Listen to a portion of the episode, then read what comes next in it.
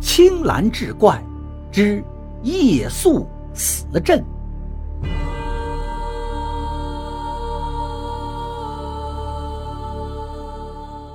话说安史之乱刚刚平息，到处是白骨成堆，饿殍遍野。中原一带更是十室九空，人踪绝迹，鬼哭狼嚎。说某地有一个穷秀才，年过三十了，自恃满腹经纶，文能安邦，武能定国，却恰逢大乱初平，国家正是用人之际，自己正好大显身手。朝中呢有一重臣是自己的恩师，于是决定投奔于他，谋个一官半职，为国家效力。秋后，他打点行囊，不辞万里，徒步日夜兼程赶往长安。这一天，他走到了河南边境，想多赶几步路程，就没有提早的投宿，已是掌灯时分了。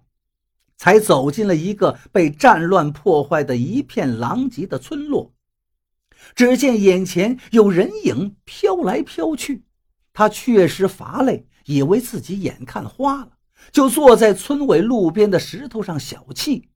见从半空中竟飘下来一个男人的影子，头戴员外帽，身穿长衫，两边有约三寸宽的几条淡红色飘带。那人影落到自己身边，刚一着地就不见了。秀才顿觉身上发冷，起了鸡皮疙瘩，心中恐惧，就想尽快找到人家借宿。进了村子，见着几户人家，门开着，就是没有人。秀才也不敢越里擅入，他继续往前走，见着房子就去看，同样都是没有主人。天色已经定更了。也没有见到一户点灯，他心中好生纳闷，只好借着微弱的星光，跌跌撞撞地往前走。又走了四五里路，见到一家破旧的茅舍，透出了一道微光。他心想：有灯就有人呢，满怀信心前去借宿。当他叩开柴门时，出来的是一位面黄肌瘦、年过六旬的老妇。秀才说明来意，央求老妇借宿一宿。老妇却说道：“我这家中破败不堪呐，没有隔夜之粮，且家中没有成年的男丁，不便留宿。烦请秀才您呀，另投别家吧。”秀才一想，走千家不如住一家呀，于是再次央求道：“大婶啊，我一路走来也不见几个人。”何况夜已定更，难辨路途。我一个出门人，没能露宿荒野，也是不胜荣幸了。两人说了许久，老妇终于还是答应了。秀才跟着老妇进了茅舍，抬眼一看，只见破床上睡着一个不到七岁的小男孩，应是那老妇的孙儿。那孩子瘦的皮包骨头，就好像一只猴儿一样，连说话的力气都没有。老妇烧了热水让秀才洗漱。秀才问及老妇一家的情况时，老妇哽咽道：“战乱之时，我那五十多岁的老伴和不满三十的儿子都被抓去当兵打仗了，不久都相继战死。后来叛贼来了。”孩子他娘也死了，就剩下我们这半死不活的婆孙俩了。未等说完，早已泣不成声。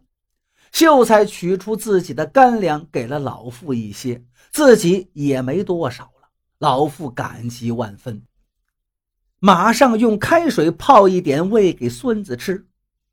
眼见夜深了，老妇让秀才到里屋休息。秀才一路劳顿，倒下就睡着了。不久，秀才在朦胧中感觉房屋中有了红光，能看清楚里面的一切。有一个二十几岁的妇女，披着乌黑的长发，不知是怎么出现在房间里了。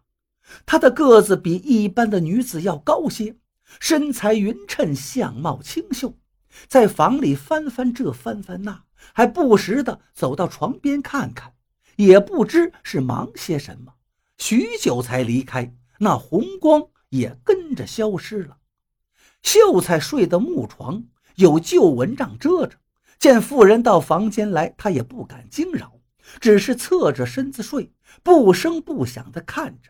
见妇人离开了，才知道这妇人应是鬼魂呐。只是自己很是疲劳，很快的就又睡着了。天亮了许久，秀才才起床，洗漱已毕，他问道：“大娘啊，那个很漂亮的夫人，可是您家的儿媳吗？”老妇听了一下子就嚎啕大哭道：“是啊，那叛贼来了，见我儿媳有几分姿色，就要强行侮辱。”儿媳不从了，为保清白，就撞柱而死了。秀才听后深表同情，心中灼痛，别了老妇，继续赶路。眼看着又赶了一天的路程，从早到晚也不见一人。傍晚时分，他来到一个镇上，冷清清的，听不到鸡啼狗吠，看不到一缕炊烟，只有一片狼藉。冷森森，令人毛骨悚然。到了易经天，秀才见街道快要尽头的旧木屋中，从破窗户里透出微弱的灯光，就不由自主地走了过去。敲了几下门，不见有人来应门，他用手轻轻推开虚掩的门，走了进去。见里面一张旧床上睡着两个男人，大概是父子俩。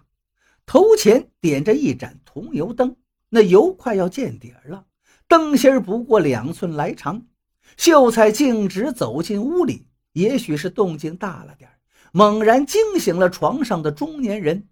中年人四十几岁，面黄肌瘦，风吹要倒的样子。他连忙下了床，招呼秀才坐下休息。过了一会儿，中年人用微弱的声音对秀才道：“我爹呀。”早就睡着了，我呢去找点吃的来，恕我不能款待于您。您累了就睡在这旁边吧。说完，中年人就走出门外。秀才发现这中年人走起路来轻飘飘的，好像两脚根本就没有着地一样。过了半夜，仍不见中年人回来，秀才是又饿又累，没有洗漱。就合衣睡在老头的旁边。起初，秀才睡在床边上，觉得被窝里有点凉，就往里面挪动了一点。这时，那个老头也挪动了一点，秀才还是觉得冰凉，有点起疑，又往里边挪动一点，老头也跟着挪一点。两个人这回挨到一起了，秀才觉得更凉了。他用手小心地摸了摸老头。老头也用手摸了摸秀才，秀才感觉到这老头的身上是又冷又硬，他心中猛然一惊，这才知道这老头怕是早就死了，已经成了僵尸。他一咕噜爬起来，一股风一样向门外逃命。惊慌之余，扭头向后看，只见那老头也风也似的追了出来。比自己还快，秀才吓坏了，没命的跑。眼见老头就要抓到自己了，见前面有一棵大树，他就围着这棵大树转了一圈。那老头不会拐弯，一下子抱住大树不动了。惊魂未定的秀才见老头抱住大树不动了，这才瘫倒在地上喘气。他也不敢乱动。战战兢兢躺在地上等天亮。不久，秀才看见中年人从半空中飘来，落到他跟前道：“这位客官呀，你怎么把我爹领到这儿来了？我哪有能力把他老人家再弄回去？”继而用十分哀婉的口气央求秀才：“客官，让您受惊了。我呢，也是孤魂野鬼。”只能在夜深人静的时候来陪陪我爹，没有能力把他安葬了。现在只能央求您把老人家入土为安吧，求求您了！说完，倒地给秀才行了跪拜大礼。过后，中年人到大树底下去陪他爹，直到天快亮时，中年人才消失不见。天亮以后，秀才借来了铁锹，就在大树旁边挖了个坑，把老头给安葬了。